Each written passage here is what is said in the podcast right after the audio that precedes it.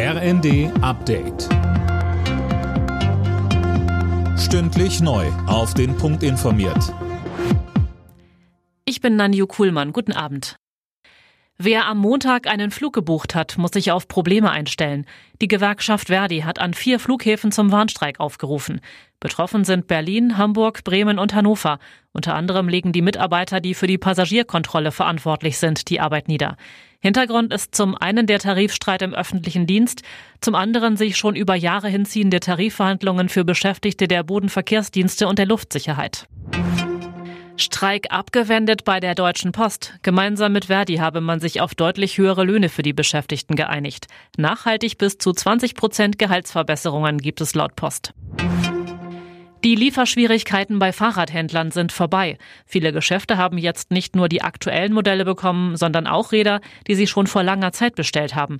Dadurch gibt es jetzt ein Überangebot und das sorgt für günstigere Preise, so Tobias Hempelmann vom Verband des deutschen Zweiradhandels.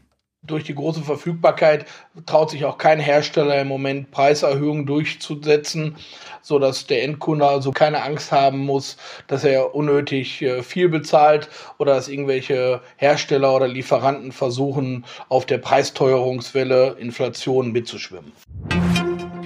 Einen Tag vor den Oscars sind mit der Goldenen Himbeere die Anti-Oscars verliehen worden. Gleich zwei davon bekam Hollywood-Star Tom Hanks.